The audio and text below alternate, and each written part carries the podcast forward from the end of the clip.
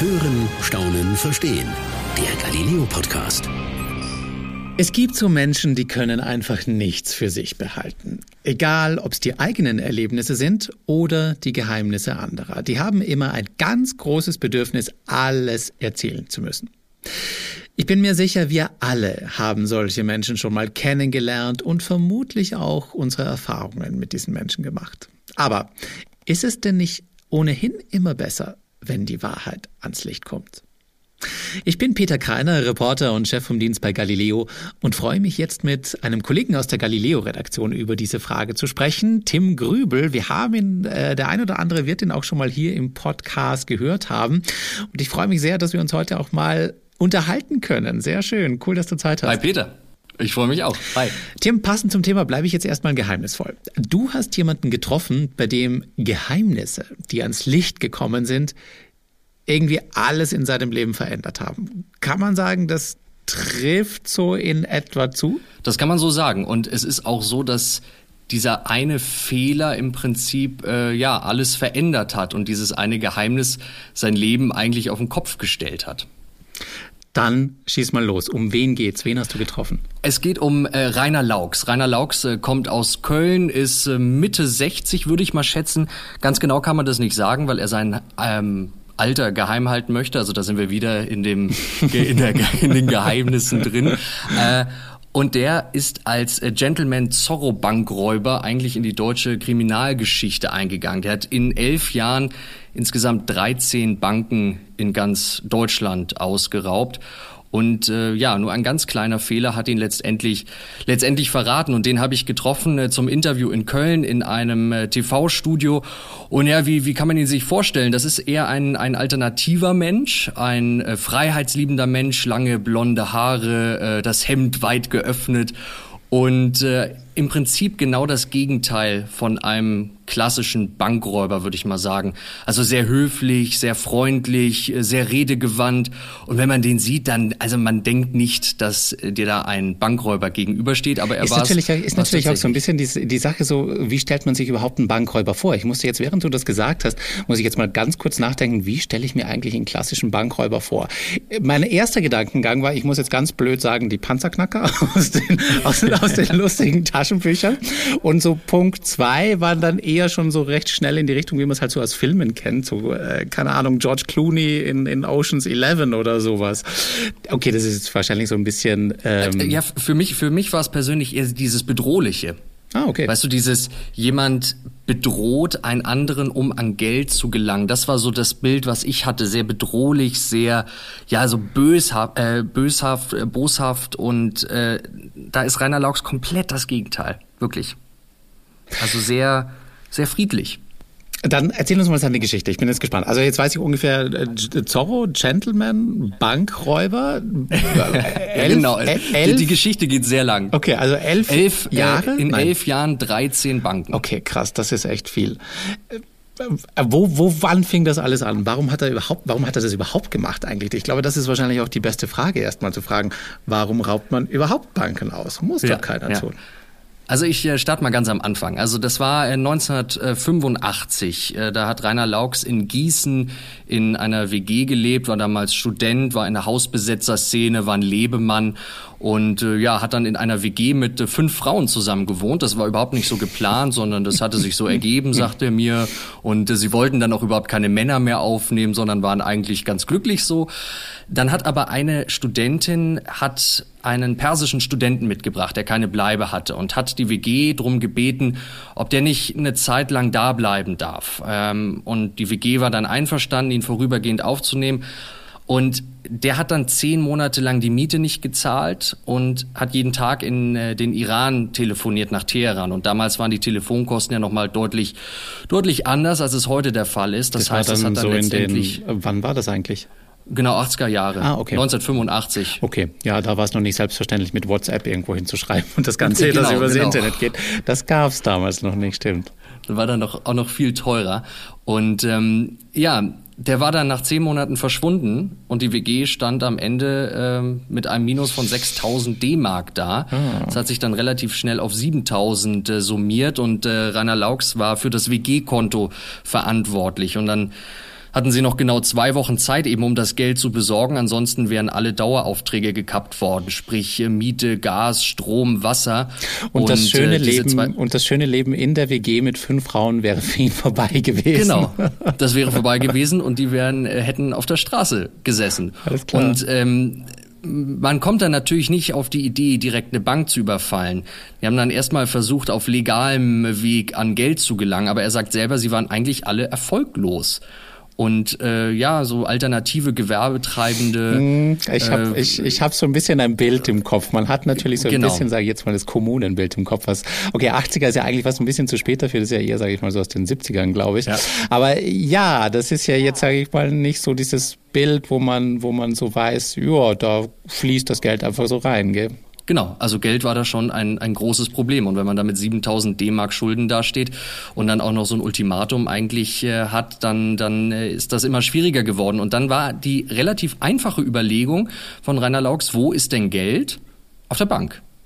Und ähm, wenn ich, ich habe ja gerade schon gesagt, es ist so ein bisschen dieses alternative Leben. Und da sieht man auch schon ein bisschen die, die Grundeinstellung äh, von ihm. Also das war so ein, er sagt selber, ja, eigentlich so ein äh, anarchistisches äh, Gedankenbild. Also er hat Banken, waren für ihn ein rotes Tuch, ohnehin schon.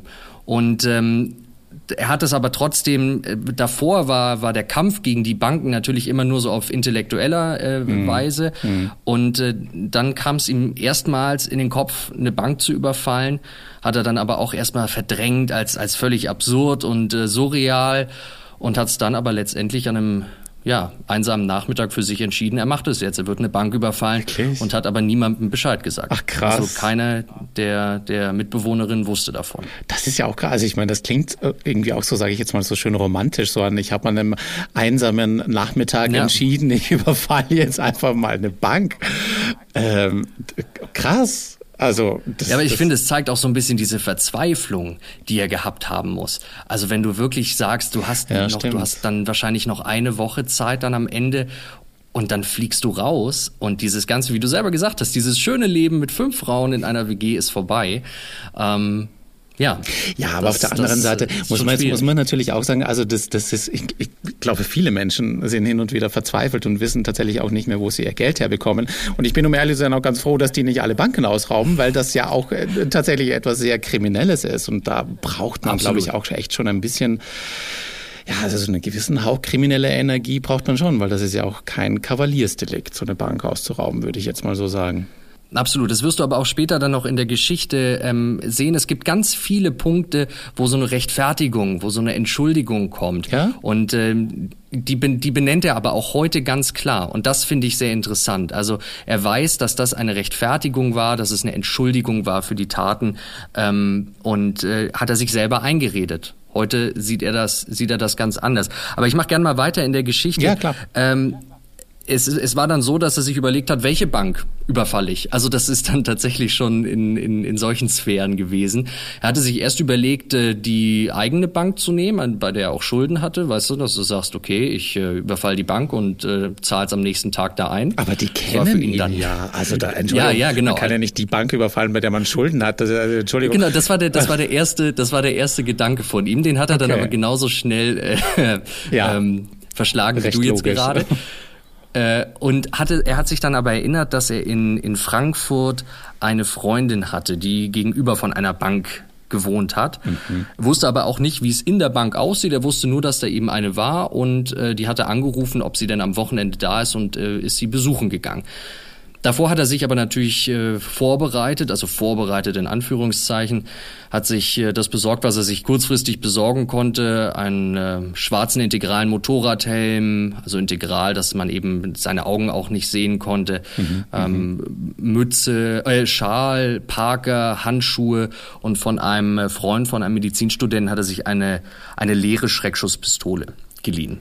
Okay. Und genau, dann ist er diese Freundin, Freundin besuchen gegangen, hat äh, die Nacht mit ihr verbracht und ist am nächsten Morgen dann einmal um den Häuserblock herumgegangen, hat sich äh, währenddessen noch die, den, den äh, Motorradhelm aufgesetzt und ist dann in die Bank reingegangen, hat die Tür aufgeschlagen, hat die leere Schreckschusspistole gezogen, hat gesagt, das ist ein Banküberfall. Sie haben 40 Sekunden Zeit, um auszuzahlen. Okay. Und in dem Moment hat er mir erzählt, hat sich alles bei ihm verändert, weil das dieser, dieser Punkt war, wo er die Schwelle überschritten hat zur Kriminalität. Klar. Also davor war das etwas, was, was komplett surreal war, mhm. wie für mhm. uns jetzt auch, wenn wir drüber sprechen. Mhm. Für ihn war es dann aber in dem Moment, Schwelle war überschritten, er kann jetzt nicht mehr zurück. Also er hat das selber so den äh, Point of no, no Return genannt. Er musste jetzt nur noch nach vorne gehen, weil er wusste, es war ihm klar, dass in dem Moment eben der Knopf gedrückt wird, dass die Polizei auf ihn, auf ihn angesetzt wird und dass er eben nicht viel Zeit hat. Meinst du, er war nervös in diesem Moment? Weil ich meine, ganz ehrlich, also diesen Schritt zu machen, da einfach reinzugehen und zu sagen, ich überfall jetzt die Bank schon überhaupt bis dahin zu kommen. Also schon allein die Vorstellung für mich, ich, also ich, nein, ich könnte das einfach nicht. Und ich glaube, also selbst wenn, äh, ich wäre so nervös, ich würde wahrscheinlich keinen geraden Satz rauskriegen. Ja, ich glaube schon, dass er nervös war. Das gibt er zwar nicht so, gibt er nicht so wirklich zu, aber ich glaube, dass diese diese Verzweiflung da einen ganz äh, großen Punkt spielt und natürlich auch dieses nervöse. Ich meine, alleine wenn du die Waffe ziehst und dann ja. durchlädst und sagst, das ist ein Banküberfall, es kann ja alles passieren und in dem Moment ändert sich ändert sich dein Leben und wird nie wieder so sein, wie es mal war. Und ich glaube schon, dass ihm das, dass ihm das bewusst gewesen ist. Krass. Muss ich ehrlich sagen. Aber er scheint ja damit durchgekommen zu sein. Er ist damit durchgekommen und zwar ist er dann an den an den Bankschalter gegangen und der hat sich äh, der Bankangestellte hat sich direkt in Bewegung gesetzt ähm, und ähm, hat, hat ihm eine Tasche angeboten. Er hat gesagt, hier wollen Sie eine Tasche haben. Und dann sagte er nur nein, nein, weil er wusste, dass diese Tasche wahrscheinlich präpariert ist mit irgendwelchen Farbbeuteln äh, oder irgendwie einem, gut, GPS wird es damals noch nicht gegeben haben, mhm. aber irgendeinem System, wie es getrackt werden kann. Und hat dann aber gesagt, nee, geben Sie mir das Geld bitte durch.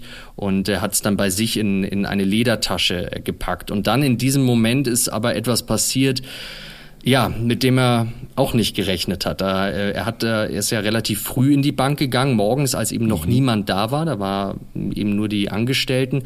Mhm. Dann kam aber ein älterer Herr, kam in die Bank und hat sich eigentlich fast neben ihn gestellt, weil dort der der Ständer war mit den Formularen und hat aber nichts mitbekommen. Oh er hat okay. überhaupt nichts mitbekommen, dass da ein, ein Banküberfall war. Und dann, dann stupst er ihn an und sagt, ja, wo, wo sind hier die Formulare? Können Sie mir mal eben helfen? Und dann äh, wandte sich äh, Rainer Laux dann von dem, von dem Bankangestellten ab, nahm die Pistole von der rechten in die linke Hand und half ihm dann die Formulare zu finden. Ähm, der bekam immer noch nichts mit und dann ist er wieder zurückgegangen, dann, damit der Bankangestellte eben weiter auszahlt. Oh dann äh, der alte Mann wieder ihn an, angestupst und so, ja, wo muss er denn das hier eintragen? Er kennt die Formulare überhaupt nicht und dann hat er ihm dann mit seinem Lederhandschuh äh, gezeigt, wo er, wo er denn jetzt die, die Formulare ausfüllen muss. Also ein, eine Situation, die man eigentlich nicht besser schreiben kann. Ich wollte es gerade sagen, wenn man ehrlich ist, ist. Das ist wie im Film. Das hört sich so an wie aus einem Kinofilm und zwar, aus, um ehrlich zu sein, aus einem Comedy oder aus einer Komödie. Ja. Also wo du, wo man sich echt so denkt, so, ja klar, der bekommt das jetzt garantiert nicht mit, dass da gerade ein Überfall stattfindet. Das Wahnsinn, hat er mir auch so gesagt. Das Wahnsinn. kam ihm vor wie eine, wie eine Slapstick-Situation in dem Moment. Also ja. immer wieder dieses, ah, wo sind die Formulare, äh, wo soll ich das eintragen? Aber der hat da nichts mitbekommen, der hat dann weiter, äh, weiter die, sein Formular ausgefüllt und dann, ähm, als, als Rainer Laux eben meinte, die, die 7000 Euro, äh, 7000 D-Mark, die er gebraucht hat, werden ausgezahlt, hat er gesagt, okay, danke, es reicht, hat sich verabschiedet und ist aus der Bank rausgegangen. Und diese ganze Geschichte hört sich jetzt natürlich, wenn man sie so erzählt, unfassbar lang an. Letztendlich hat es aber nur 40 Sekunden gedauert und nach 40 Sekunden war er dann aus der Bank draußen. Der alte Mann hat immer noch äh, sein Formular ausgefüllt und er ist dann äh, in den Hinterhof gegangen, hat äh, seinen Helm in eine mitgebra äh, mitgebrachte Plastiktüte gepackt und äh, entsorgt und alle Utensilien in, in seine Umhängetasche gepackt und ist dann ist dann ja zurück äh, zu seinem zu seinem Basislager gegangen und damit war der erste Banküberfall für ihn abgeschlossen Krass. und äh, die Polizei kam, kam eben zu spät. Aber er hat ja eben auch Druck gehabt, mhm. weil dieses Ultimatum mit, den, mit der Miete, mit dem Gas, mit der Stromrechnung, der ist eben weitergelaufen. Deswegen musste er dann auch relativ schnell äh, zurück, in, zurück in seine WG. Und äh, ich, ich erzähle da gern gleich mal weiter, weil da die nächste. Aber, oder hast du was? Ja, hat der wirklich nur, also hat er dann wirklich nur den Betrag, sage ich jetzt mal, erraubt oder geklaut, den er gebraucht hat? Also er hat ja 7000 D-Mark gebraucht und hat ja. bei dem ersten Banküberfall 10.000 okay. ähm, 10.000 okay. erbeutet. Okay. Genau, er ist dann, ist dann hochgekommen in, die, in, in seine WG und äh, die äh, saßen dann alle äh, versammelt, weil sie sich eben auch noch Gedanken gemacht haben, wie, wie kriegen wir das Geld zusammen. Mhm. Hat dann ein Geldbündel genommen, hat das auf den Tisch, auf den Tisch geworfen und hat dann gesagt, eins, eins der Mädels kannst du jetzt zur Bank bringen. Und die haben ihn dann alle natürlich total überrascht angeguckt und äh, was jetzt auf einmal so viel Geld her? Hast du eine Bank überfallen? Dann hat er gesagt, ja. Und dann haben alle angefangen zu lachen und haben sich nicht weiter damit beschäftigt. Und er hat mir selber dann im Interview gesagt, das war der Moment, wo ihm klar geworden ist, mit der Wahrheit kann man am besten lügen. Und das war so ein Punkt, wo ich ehrlich gesagt gedacht habe, das, das glaube ich nicht. Ich glaube nicht, dass die nicht nachgefragt haben. Ähm, und er meinte dann zu mir, es war eine ganz andere Zeit, waren die 80er Jahre, da hast du dich nicht äh, so, so sehr drum gekümmert. Also du hast da nicht alles hinterfragt, sondern ähm, du hast einfach gelebt und eben hast das gemacht, was, äh, was für dich eben Krass. richtig war und was sich richtig angefühlt hat. Und das kann man, glaube ich, heute gar nicht mehr ja, so nachvollziehen. Überhaupt nicht. Also wäre, wäre mir genauso gegangen. Auch, auch ich hätte an deiner Stelle auch so, also jetzt come on. Also wenn ich mir vorstelle, ich, ich bin irgendwo mit Freunden zusammen und plötzlich legt da irgendjemand, keine Ahnung, 10.000 Euro auf den Tisch da würde ich auch sagen, äh, Entschuldigung, woher kommt das Geld? Das äh, kommt nicht von irgendwo her. Unvorstellbar heute, total. Was ich mir aber auch gut vorstellen kann, ist, dass, dass sie es einfach nicht wissen wollten. Oh. Weißt du, dass sie froh waren, okay. dass die Schulden bezahlt werden können und dann lieber nicht nachgefragt oder nicht genauer nachgefragt das stimmt, haben. Das stimmt. Das wäre eigentlich mal ganz, wäre wahrscheinlich tatsächlich ganz interessant gewesen, was die damals wirklich gedacht haben. Ja. Ob sie dann, ja, stimmt. Vielleicht, vielleicht hatten sie eine leichte Ahnung, vielleicht wollten sie es aber auch einfach gar nicht so genau wissen. Ja. Aber, aber krasse Aussage, die er da gemacht hat, dass die Wahrheit ist oftmals die beste Lüge. Wahnsinn. Ja, mhm. ja weil man, man glaubt es einfach nicht. Besonders wenn die Wahrheit so abstrus ist. Also das ist ja Eben. natürlich etwas, wo, wo, wo man sich natürlich sofort denkt, so, ja klar, hast du eine Bank überfallen, na klar. Ja, Wahnsinn. Genau, und dann eigentlich in, in dem Moment muss man wissen, äh, ja, da habe ich ihn dann auch gefragt, so, okay, er konnte seine Schulden bezahlen. Warum hat er nicht einfach aufgehört? Genau. Und da kommt eben wieder diese, diese, diese anarchistische Grundeinstellung durch. Also zum einen er hat er mir gesagt, es war dieses, er, nannte es selbst, äh, das Selbstbefreiungserlebnis, was er empfunden hatte, als er in die Bank reingegangen ist, die Waffe durchgezogen hat und gesagt hat, das ist ein Banküberfall. Also diese, diese Schwelle zu überschreiten, mhm. Äh, das hat ihn un, äh, unglaublich fasziniert. Und dann war es tatsächlich der, der Kampf gegen Banken. Also er sieht, oder ja, sieht er heute noch so, da kommen wir wir später noch drauf zurück, ähm, Banken als ungerechte anonyme Machtsysteme an. Das war für ihn, für ihn ein Angriffsziel. Und da muss ich auch sagen, äh, das ist natürlich unfassbar utopisch. Das habe ich ihm auch während des Interviews äh, so gesagt. Es ist ja unfassbar utopisch zu denken, mit so ein paar Überfällen ein ganzes äh, System zu stürzen. Und äh, das ist ihm heute klar. Damals war es, war es ihm das überhaupt nicht klar. Also das war eine absolute Entschuldigung für sich selbst und eine Rechtfertigung, mhm. eben noch mehr Banken äh, zu überfallen. Und äh, da in, in, in dem Moment ist er eigentlich erst zum Bankräuber geworden. Davor war er ein Verzweiflungstäter. Er hat das also wirklich, sage ich jetzt mal, aus, aus idealistischen Gründen einfach weitergemacht, weil er gegen das System kämpfen wollte? Genau. Und, und das darf man natürlich nicht vergessen, äh, er musste dann auch nicht mehr arbeiten. Also er hat hm. damit sein Geld verdient. Ja. Um das mal ganz also, zynisch, also, zynisch zu sagen. Das würde ich jetzt auch so sagen. Das ist jetzt mal eine recht zynische Ausrede, wo man ja, einfach so aber, sagen kann, na ja. Aber das hat er, das hat er damals tatsächlich Krass. auch so gesehen. Also man, man muss dann, er hat sich ja dann zum Bankräuber entwickelt, hat äh, im Jahr zwei Banken überfallen und hat sich damit seinen, seinen Lebensunterhalt ähm, finanziert. Aber hat es keiner gemerkt? Ich meine, irgendwann fragt doch mal jemand, ähm, womit verdienst du eigentlich dein Geld? Man ist doch nicht immer in so einer Situation, wo, sage ich mal, die, die, die fünf WG-Bewohner sind, die vielleicht äh, lieber nichts sagen, weil sie es nicht wissen wollen. Und ich glaube, auch in den 80ern hat man mal hin und wieder gefragt, na ja, woher kommt denn das Geld eigentlich, was du da die ganze Zeit hast? Also die Menschen wussten nicht, dass er so viel Geld hat. Das ah, muss man, okay. glaube ich, auch äh, dazu sagen. Er hat weiterhin sehr bescheiden gelebt und er hat jetzt nicht auf großem Fuß gelebt. Er ist jetzt nicht erster Klasse irgendwo hingeflogen. Also die Menschen um ihn herum haben nicht mitbekommen, dass er äh, viel Geld hat auf einmal. Also er selber bezeichnet es auch so, dass es war ja gar nicht so viel, in Anführungszeichen. Äh, es waren äh, im Schnitt waren es 35.000 D-Mark, die er pro Banküberfall okay. quasi erbeutet ja. hat und damit und das zweimal im Jahr und so hat er ja ein, sein sein Leben sein Leben geführt.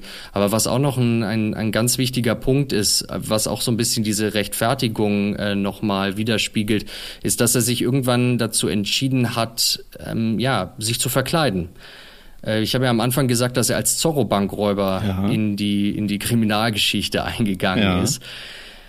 Und zwar, ähm, ja, er hat sich eine, eine Zorro-Maske besorgt und äh, hat sich in diese Kunstfigur verwandelt und wollte eben als Zorro äh, Banken überfallen um, okay. wie er selber sagt, sich für die Armen einzusetzen. Da hat er dann aber auch direkt gesagt, er hat sich ja vor allen Dingen für sich selber eingesetzt. Das wollte ich auch gerade sagen. Es klingt jetzt eher danach, ob er, ob er so, ob das, ob er jetzt eher eigentlich sagen würde, naja, ich bin der Arme und ich setze mich vor allem mal für mich selbst ein.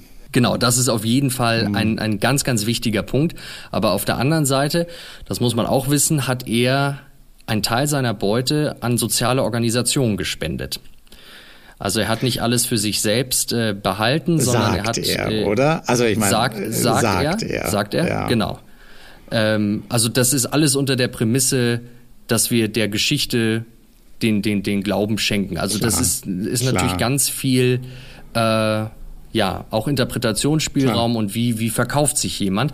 Aber wenn wir ihm das, wenn wir ihm das glauben, dann hat er die, die, ähm, einen Teil seiner Beute an soziale Organisationen gespendet und ähm, wie er mir dann auch erzählt hat, hat er dieses Geld, weil das war ja für ihn auch ein Kick, diese Banküberfälle. Also das ist dann wieder die, dieser andere, dieses andere oder dieser andere Punkt, mhm. äh, diese Schwelle zu überschreiten. Und er hat diese diese Spenden bei einer anderen Filiale einer gerade überfallenen Bank eingezahlt. Und ähm, ja, als Augenzwinkern den Banken gegenüber. Also bei, bei, bei, beim selben Institut, aber einfach, also quasi er hat eine Bank ausgeraubt, ähm, als Zorro verkleidet, wirklich, mhm. und hat dann quasi einen Teil dessen, was er da ausgeraubt hat, bei einer anderen Filiale wieder eingezahlt als Spende. Genau. Das hat niemand gemerkt. Das hat niemand gemerkt, weil er hatte auch kein Konto, er hat das immer direkt eingezahlt und äh, das hat niemand gemerkt. Aber, aber über man muss aber wissen, dieses, dieses, diese Zorro-Maske, ja. weil ähm, nicht, dass man sich vorstellt, so sein ganzes Gesicht ist frei und nur diese Zorro-Maske ist da, weil dann erkennt man ihn ja, ja so oder eben. so.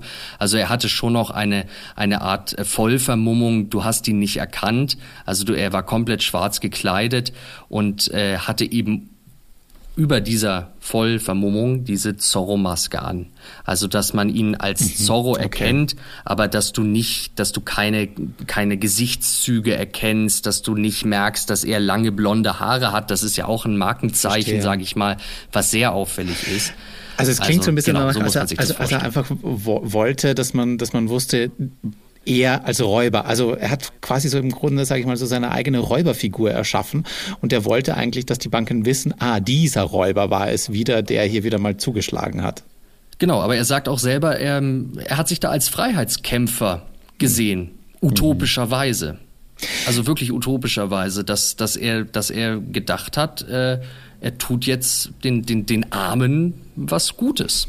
Aber wenn man sich natürlich so eine Figur schafft, dann bleibt man ja, sage ich jetzt mal, nicht unbemerkt. Und über einen Punkt haben wir noch gar nicht gesprochen. Was ist denn mit der Polizei? Die Polizei hat am Anfang überhaupt kein, keine Idee gehabt, wer für die Banküberfälle verantwortlich ist. Und ähm, es gab dann eine Situation, also die Presse ist dann ähm, aufmerksam geworden auf diese, auf diese vielen Überfälle und die Boulevardpresse hat natürlich diese Zorro-Figur auch sehr gerne aufgenommen mhm. und äh, sehr gerne damit äh, getitelt. Und ähm, die Zeugenbeschreibungen von dem Täter waren aber total widersprüchlich. Also er war dann auf einmal sehr dick, dann ähm, war er wieder sehr dünn. Und äh, Rainer Laux hat sich da sehr sicher gefühlt und hat dann eben einen entscheidenden Fehler gemacht Okay. und hat seiner damals besten Freundin äh, davon erzählt. Und hat äh, ihr erzählt, dass er der Zorro-Bankräuber ist, weil er ihr vertraut hat und weil das so die Person in seinem Leben war, die für ihn, ja, also der, der hätte er alles anvertraut. Und äh, diese Wie- Frau hat, Wie, ja, wie lange hat er es zu diesem Zeitpunkt schon gemacht? zu diesem Zeitpunkt, Als er das verraten hat, also in das etwa. war, das müssten, also er wurde nach 13, ja, das, das, das waren schon, schon elf Jahre. Ach, Wahnsinn. Aber Das waren schon elf Jahre, die er, die er es gemacht hat. Und äh, wo er auch bis dato er- anscheinend niemanden davon erzählt hat. Also das ist genau, ja auch eine und ganz er, krasse er hat Sache. sich selber, er hat sich selber, äh, ja, er hat ja angefangen, diese die Banküberfälle dann auch ganz ganz minutiös vorzubereiten und hat sich selber angeguckt, wie woran scheitern Banküberfälle. Und das ist auch ein Punkt, der mir ganz wichtig ist. Wir können da heute so offen drüber reden, weil das äh, das war damals so, das ist heute nicht mehr so. Heute würde jeder Banküberfall, das sagt er auch heute selber und er geht ja dann auch raus und, und, und spricht mit, mit äh, jungen Leuten darüber. Jeder Banküberfall, egal wie er geplant ist, geht heute schief. Ja, All das, was okay. er damals gemacht hat, würde heute nie wieder funktionieren. Alleine, weil die ganzen anderen, äh, weil die Sicherheitsvorkehrungen ganz anders sind. Und er hat sich dann eben vorbereitet und hat äh, versucht, Fehler zu vermeiden, die andere Bankräuber gemacht haben. Und der größte Fehler ist, dass das Mitteilungsbedürfnis zu groß ist. Dass man immer irgendjemandem davon erzählen möchte, wenn wir mal wieder auf den Anfang unseres Podcasts zurückkommen. Ja, total. Aber ich kann es auch irgendwie total nachvollziehen, um ehrlich zu sein, weil es ist ja schon, also böse gesagt, es ist ja auch irgendwo ein Erfolgserlebnis, wenn du es geschafft hast, eine Bank und auszurauben. eine Faszination für ihn selber. brutalst, dann will man das ja natürlich auch teilen und irgendjemandem erzählen. Und das da einfach dann so ruhig zu, ble ruhig zu bleiben und keine Ahnung, am, am Abend wieder nach Hause zu gehen und zu sagen, ach, hab heute nicht so viel gemacht, war ein ganz normaler Tag, ist eigentlich nichts passiert. Pff, eigentlich auch, da muss man schon ein bestimmter Charakter sein, würde ich jetzt mal einfach so diplomatisch sagen. Ja, absolut. Aber dieser, diesen einen Fehler hat er eben gemacht, dass er seiner, seiner damals besten Freundin davon erzählt hat und die hat dann, äh, die hat sich verplappert bei einem Geliebten und ähm, der kam, das war der Besitzer des Rockclubs, wo sie, wo sie alle früher waren und äh, dem hat sie davon erzählt. Der kam dann selber in Schwierigkeiten und äh, hat dann Rainer Laux äh, für 20.000 D-Mark Kopfgeld und fünf Jahre Straferlass an die Polizei verraten krass. und denunziert. Ach krass, ach krass. Und das äh, Abstruse ist, ich habe ja gerade schon gesagt, das war ja elf Jahre danach und es ging ja 13 Jahre. Also es war diese Denunziation war anderthalb Jahre vor seiner Festnahme. Also anderthalb Jahre hatte Okay. die Polizei ihn schon auf dem Zettel und ähm, hatte aber nur eben diese Denunziation als Indiz. Ja. Ansonsten nichts. Er hat nie irgendwie einen Fehler während der Banküberfälle gemacht, irgendwie was verloren oder äh, irgendwem anders davon erzählt, sondern also es, es gab nichts anderes als diese Denunziation. Und äh, dann okay. wurde aber eine Sondereinheit auf ihn, auf ihn angesetzt und ähm, man, man wollte ihn beschatten. Und er hat davon damals nichts mitbekommen und ist von dem Geld dann, dann auf Reisen gegangen. Aber wie ich schon gesagt habe, nicht als nicht erste Klasse mit dem Flugzeug, sondern er ist getrennt. Deswegen ist auch niemand drauf gekommen, dass er irgendwie ein Bankräuber sein könnte und viel Geld hat, weil er weiterhin getrennt ist. Er war nie in irgendeiner kriminellen Szene, sondern er war da in seiner, ja, in seiner, in seiner Blase, sage ich mal, und hat sich alles andere so ein bisschen vom Leib gehalten. Und dann ist er nach Lissabon äh, getrennt und hat die Stadt gesehen und hat gesagt, okay, äh, hier will er leben und hier will er bleiben, hat dann alles in Deutschland abgebrochen und ist nach Portugal gezogen. Und sein Plan war es, dass er in Portugal ein ganz normales Leben führt und nach Deutschland nur noch reist, um Banken zu überfallen, um Geld zu besorgen. Verstehe. Ähm, und äh, die Polizei wollte es natürlich verhindern. Und äh, dann wurde Interpol auf ihn, auf ihn angesetzt und äh, hat dann seine Wohnung, sein, also er hat im Künstlerviertel in Lissabon gelebt, seine Wohnung durchsucht und hat alles abfotografiert. Also vom angebrochenen Zigarettenpäckchen bis zum Adressbuch dass, dass sie dann Seite für Seite abfotografiert haben. Sie haben aber keine, keine Indizien gefunden. Also man muss auch sagen, das Geld von den, Bank, äh, von den Banküberfällen hat er in, in Deutschland immer an, an geheimen Orten äh, deponiert. Mhm, mhm. Äh, und in Portugal gab es auch überhaupt, und auch die Zorro-Maske hat er zum Beispiel immer danach zerschnitten. Mhm. Und ähm, es gab einfach keine Indizien. Sie, haben, sie konnten ihm nichts nachweisen. Und deswegen wollten sie ihn auf frischer Tat ähm, quasi ertappen. ertappen, damit halt der endgültige Beweis da ist, der hat's gemacht. Ach Wahnsinn. Genau. Und krass. sie haben sie haben dann einen, sie haben dann so eine ja so eine Strategie, sage ich mal, erkannt, weil das und da ist die das ist die nächste abstruse Geschichte eigentlich. Äh, er hat Banken immer zweimal überfallen. Wie dieselben? Also zweimal die die gleiche Bank. Weil er sagt, das war für ihn einfacher, weil er die Gegebenheiten schon kennt. Er muss sich also nicht auf eine, auf eine neue Bank einstellen. Er muss sich nicht darauf einstellen, dass irgendwo Kameras sind, die, die ähm, ihn irgendwie erwischen könnten oder irgendwelche Überwachungskameras dann äh, in, in den Straßen, sondern er hat sich, das muss man auch wissen, er hat sich ja diese Banken davor monatelang angeschaut okay. und hat sich, hat sich jeden Fluchtweg überlegt, hat sogar irgendwelche Sport-Sessions äh, davor, also er hat ja sehr ähm, ja sehr exzessiv gelebt okay. in, in dieser Szene, in der er war. Und das hat er alles abgesetzt kurz davor und hat sich dann wirklich äh, darauf vorbereitet und äh, ähm, hat dann alles für diese Banküberfälle gemacht. Und dann war, hat er, hat er mir gesagt, es war für ihn einfach, es war einfacher, äh, zweimal die gleiche Bank zu überfallen. Und das hatte die Polizei dann aber natürlich auch mitbekommen. Mhm, und deswegen äh, haben sie aber gedacht, wenn er diese Bank zweimal überfällt, dann wird er sie doch auch noch ein drittes Mal überfallen. Mhm. Und da sagt er aber selber, nee, so dumm, so dumm war er nicht. aber es ist natürlich äh, irgendwie aus, also aus einem ersten Sicht auch irgendwie total verständlich, weil man, man als aus Polizeisicht würde man natürlich denken so, nee, kein Bankräuber ist so dumm und geht ein zweites Mal in dieselbe Bank. Da brauchen wir also gar nicht so ein Auge drauf werfen und dann doch wieder da genau reinzugehen. Äh, ja, eigentlich ziemlich schlau. Ja, vielleicht war es auch so ein bisschen ja, äh, Kopfsache her, weißt du, wenn du, wenn du sagst, der eine Überfall da hat geklappt, ja. warum soll ich es jetzt nochmal bei einer neuen Bank ausprobieren, ja, wenn es da doch gut geklappt ja, hat? Klar. Also das könnte ich mir schon auch vorstellen. Aber auf jeden Fall haben sie dann äh, vor einer Bank äh, gewartet, wo sie dachten, er hat da schon zweimal überfallen, da wird jetzt noch ein drittes Mal kommen und er war währenddessen, hat er mir erzählt, auf äh, ja in Brasilien auf einer tropischen Insel hat ja? Urlaub gemacht. Ach, krass. okay. Ja.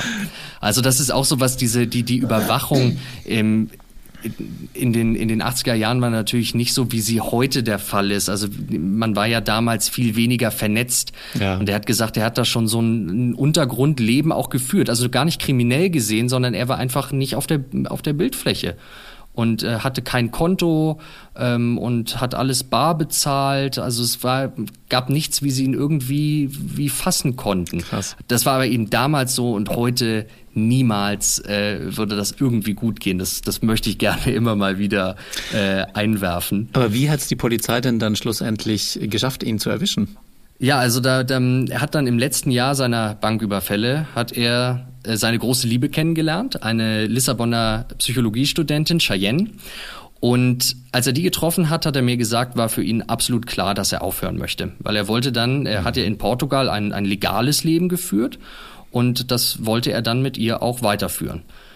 Und dann hat er sich aber gesagt, auf der anderen Seite möchte er sich nicht den Zeitpunkt bestimmen lassen, wann er aufhört, also wird er noch eine Bank überfallen. Und das ist jetzt genau dieser Punkt, wo wir die ganze Zeit auch schon gesagt haben, ähm, das ist so ein bisschen zur Sucht geworden. Das war für mich dann, da war für mich klar, okay, das war eine Sucht. Der hatte es, okay. er hatte es nicht mehr unter Kontrolle ob er jetzt eine Bank überfällt oder nicht. Ich meine, wenn der seine große Liebe kennenlernt äh, und dann sagt, okay, jetzt aber diese eine Bank möchte ich noch überfallen, das zeigt schon, finde ich, ähm, ja, dass, dass er das alles nicht mehr so unter Kontrolle hatte. Mhm. Hat er auch selber gesagt, mhm. muss ich, ja. möchte ich aber auch okay. dazu sagen.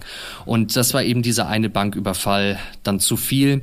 Ähm, das war zwar wieder erfolgreich, also er wurde wieder nicht auf frischer Tat erfasst, also ja. alle 13 Banküberfälle wurde er nicht erwischt, ja. aber die Polizei ähm, hat es ihm dann zugeordnet, weil natürlich Zorro wieder zugeschlagen ah, hat. Und sie wussten okay. ja durch die Denunziation insgeheim, dass er der Zorro-Bankräuber ist und haben gesagt, okay, auch wenn wir jetzt kein riesengroßes Beweis Gerüst haben, wir können jetzt nicht, wir, wir können ihn jetzt hier nicht vor unserer Nase immer mehr Banken überfallen lassen und haben dann äh, sich dazu entschieden, ähm, ihn festzunehmen und ihn festzusetzen. Und das war dann so, dass er äh, ja in, in, in seine Künstlerpension in, in Lissabon, mhm. ähm, ist die Treppe hochgekommen und dann traten drei Polizeibeamte aus, aus dem Schatten des Treppenhauses und sagten, sie sind verhaftet, sie sollen eine Reihe von Banken in Deutschland überfallen mhm. Und ähm, in dem Moment hat er mir erzählt, dass das war wie wie eine wie eine Lähmung für ihn, weil er bis dahin hat er ja nichts von der Denunziation gewusst ja. und äh, er wusste überhaupt nicht, wie überhaupt jemand drauf gekommen sein könnte, weil er dachte, es gibt keine Indizien, es gibt keine Beweise, er hat keinen Fehler gemacht. Und bei diesem letzten Banküberfall, der ja der letzte sein sollte offiziell, ähm, hat er das ganze Geld, was er in Deutschland hatte, mitgenommen. Mhm. Das hat die Polizei dann sichergestellt und mhm, mhm, dann wurde er verhaftet. Also diese ganzen Geschichten auch mit der Polizei, das muss man vielleicht auch wissen, das ähm, haben die Polizisten ihm dann erzählt, als er von Portugal nach Deutschland geflogen worden ist. Also diese Auslie er hat ja. ja erst eine Auslieferungshaft dann gehabt ja. und dann ist er nach Deutschland geflogen worden und da haben ihm die die äh, Beamten eben diese ganzen Geschichten erzählt, also auch wie sie vor der Bank gewartet haben ähm, Ach, und er nicht gekommen ist oder dass eben seine seine Wohnung durchsucht worden ist. Also Krass. daher daher hatte er die die Information und Krass. ja letztendlich wurde er dann ähm, nach vielen Monaten Indizienprozess zu achteinhalb Jahren Gefängnis für sechs Banküberfälle verurteilt. Obwohl er wie viele gemacht hat? 13, erinnere ich mich richtig? 13, genau. Und diese anderen sieben Banküberfälle, die wurden, äh, wurden nie angeklagt und die konnten sie ihm nicht zuordnen. Und da habe ich mich im Interview ehrlich gesagt gefragt, warum redet der denn jetzt so offen mit mir darüber? Das wäre mein, also, gerade meine nächste Frage gewesen. Da hätte ich jetzt auch gefragt, so, naja, wenn das eigentlich so öffentlich zugibt, ist das dann nicht eine Art von Beweis? Also man muss sagen, er, er redet allgemein sehr, sehr verschlossen darüber. Also es gibt auch, ähm, okay. es, er, er sagt nicht alle Orte. Also ähm, die Orte, die er mir bestätigt hat, wo er Banken überfallen hat, waren Köln, Hamburg, München und Frankfurt. Und insgesamt waren es eine halbe Million D-Mark, die er ähm, erbeutet hat. Und nach 20 Jahren sind Banküberfälle verjährt. Ah, verstehe. Okay, und das heißt, die deswegen, sind wahrscheinlich schon Genau, sie sind verjährt. Es sind Krass. jetzt äh, 26 Jahre nach seinem allerersten, äh, nach seinem letzten Banküberfall und er hat auch ähm, ein Buch geschrieben, dass er eben, wo er diese Banküberfälle schildert. Und äh, das hat er genau zum 20-jährigen Jubiläum, sage ich mal, herausgebracht. Krass. Und genau. Im Prinzip ist es aber, also es ist ja wirklich so eine so eine Scheitergeschichte, mhm. muss man ehrlich sagen, weil ähm, ich finde es immer schwierig zu sagen, ähm, er, er hat da wirklich aufgehört, weil also es gibt ja, das ist ja bei, bei ganz vielen True Crime Geschichten so, auch, auch welche, die ich schon gemacht habe. Es heißt dann immer, die Tat, wo, wo man erwischt wird, das sollte eh die letzte Tat sein. Und das finde ich immer schwierig, das so ähm, unkommentiert stehen zu lassen, weil es natürlich immer einfach gesagt ist, wenn man erwischt wird, äh, dass man dann sagt, okay, das sollte eh die letzte sein und ich wollte eh stimmt. eh aufhören. Das ja, finde ich persönlich sehr schwierig. Und deswegen, also ich möchte niemandem irgendwas vorwerfen, aber ich glaube, es ist wichtig ähm, zu sagen, dass, dass äh, es wahrscheinlich für immer sein Geheimnis bleiben wird, ob er nicht danach auch noch Banken überfallen hätte und auch, ob es kein Geld mehr gibt. Das ist ja auch so eine Sache. Er sagt, es ist kein Geld mehr übrig geblieben. Er hat alles ausgegeben, außer das, was eben von der von der Polizei äh, sichergestellt worden ist. Aber das ist auch ein Punkt, den den den weiß nur er. Den Klar. kann nur er wissen und das ist, glaube ich, wenn man sich die Geschichte anguckt und er hat sich, er verkauft sich ja auch als Gentleman Zorro Bankräuber, der eben sehr behutsam vorgegangen ist. Der war immer sehr ruhig, sehr bestimmt, hat auch Leute in den Banken immer beruhigt. Das muss man auch wissen ähm, und hat gesagt, wird nichts passieren, alles wird gut, weil er eben sich gegen Gewalt stellen wollte, die er selber in seiner Kindheit erlebt hat. Also er wurde in der Kindheit geschlagen und äh, hatte einen sehr gewaltig, äh, gewalttätigen Vater, ist dann mit 19 abgehauen von zu Hause und hat sich eben vorgenommen, ein ganz anderes Leben zu führen, ohne, ohne Gewalt. Und äh, das ist ihm natürlich als Bankräuber dann misslungen, weil er diese Menschen natürlich in Geiselhaft genommen hat, kurzfristig. Das ist ihm damals aber nicht bewusst gewesen und heute bereut er das auf jeden Fall Mhm. Also, dass er, dass er Menschen bedroht hat, das, das tut ihm leid und das nehme ich ihm auch wirklich ab, muss ich ehrlich sagen. Okay. Ähm, ich glaube aber, wenn wir jetzt schon, schon beim Thema Reue sind, die Banküberfälle an sich bereut er, bereut er nicht unbedingt. Also, dass er die Institution Bank angegriffen hat, äh, das glaube ich nicht, dass er das bereut sondern es geht ihm da mit dem Leidtun und mit dem Bereuen eher um die Menschen, um die unschuldigen Menschen, die, die währenddessen einfach äh, zur falschen Zeit am, am falschen Ort waren. Wie war es für dich eigentlich mit ihm zu sprechen? Fandest du ihn sympathisch? Sympathisch ist so ein, ist so ein großes Wort. Äh, ich ich habe versucht, relativ neutral an die, an die Sache ranzugehen. Äh, aber ja, er, er ist mir eher sympathisch als unsympathisch. Okay. Das muss ich, muss ich ehrlich sagen. Also äh, ich habe viele Sachen verstanden, die, die, er, die er gesagt hat. Und äh, ich kann aber, äh, oder anders gesagt, jede Tat von ihm ist absolut äh, zu verurteilen. Und es ist, äh, und das finde ich aber bei ihm sehr gut. Er steht dazu und er spricht darüber und, und steht zu seinen Fehlern und er beschreibt sie auch ganz klar als Fehler. Also er sagt nicht, ah, wenn ich äh, wenn ich nicht erwischt worden wäre, dann äh, hätte ich weitergemacht oder so, sondern äh, er geht jetzt heute, geht er zu jungen Gefangenen ins Gefängnis und, und äh, spricht mit denen und sagt ihnen eben, dass jeder illegale Weg am Ende scheitern muss. Dass man, egal wie clever man ist, und er war clever oder er ist clever, mhm. das muss man auch wissen. Mhm. Also ich glaube, wenn er dumm wäre, dann hätte er nicht 13 Banken ja. äh, überfallen. Ja, das muss man, glaube ich, klar. auch ganz klar so sagen. Klar. Krasse Geschichte. Ja. Wahnsinn. Ich war auch, also als ich, äh, ich habe mich ja davor eingelesen vor dem vor dem Interview und habe dann auch, also es gibt so viele Anekdoten da drin, wo man natürlich auch immer vorsichtig sein muss, was was kauft man ihm ab Klar, und was kauft man ihm nicht ab. Ähm, aber es ist ein, es ist ein relativ klarer roter Faden auch in der Geschichte. Und auch die Denunziation. Und letztendlich muss ich sagen, ist es gut, äh, dass, dass er erwischt worden ist und äh, dass er, dass er festgenommen wurde. Jetzt hast du quasi meine letzte Frage mehr oder weniger schon beantwortet. Ich wollte dich jetzt fragen, was glaubst du, was er jetzt sagen würde, wenn man so an meine Eingangsfrage zurückdenkt? Ist es gut, wenn die Wahrheit ans Licht kommt oder nicht? Was glaubst du, was er darauf sagen würde? Was er darauf sagen würde? Ich glaube, es ist. Ja, ich, ja, ich glaube, es ist gut, dass die Wahrheit ans Licht gekommen ist. Ich glaube, das sieht er, sieht er auch so, weil er, weil er, er, er zeigt ja keine, keine Reue so im klassischen Sinne, aber er, er, er kennt den Fehler an und er arbeitet mit dem Fehler heute. Und ich glaube, er ist sich schon sehr bewusst, dass das eben ein, ein Leben war, wo er im Untergrund gelebt hat, wo er nicht offen sprechen konnte. Und ich, ich schätze ihn persönlich so ein, dass es ihm heute sehr viel bringt, über die Geschichte zu sprechen und die Geschichte auch aufzuschreiben. Und ich glaube, dass das ein Punkt ist, wo er, ja, wo er sich schon gut dabei fühlt, eben jetzt drüber reden zu können. Und dass die Wahrheit dann eben auch ans Licht gekommen ist. Und wenn es nur ihm dabei hilft, meine Güte, dann ist zumindest ihm dabei geholfen. Ich würde trotzdem ja. dabei bleiben. Ich finde es immer gut, wenn die Wahrheit ans Licht kommt. Ähm, auch wenn es manchmal, gerade im Persönlichen, vielleicht auch hin und wieder mal ein bisschen wehtut. Aber das ist natürlich wieder mal eine ganz andere Geschichte.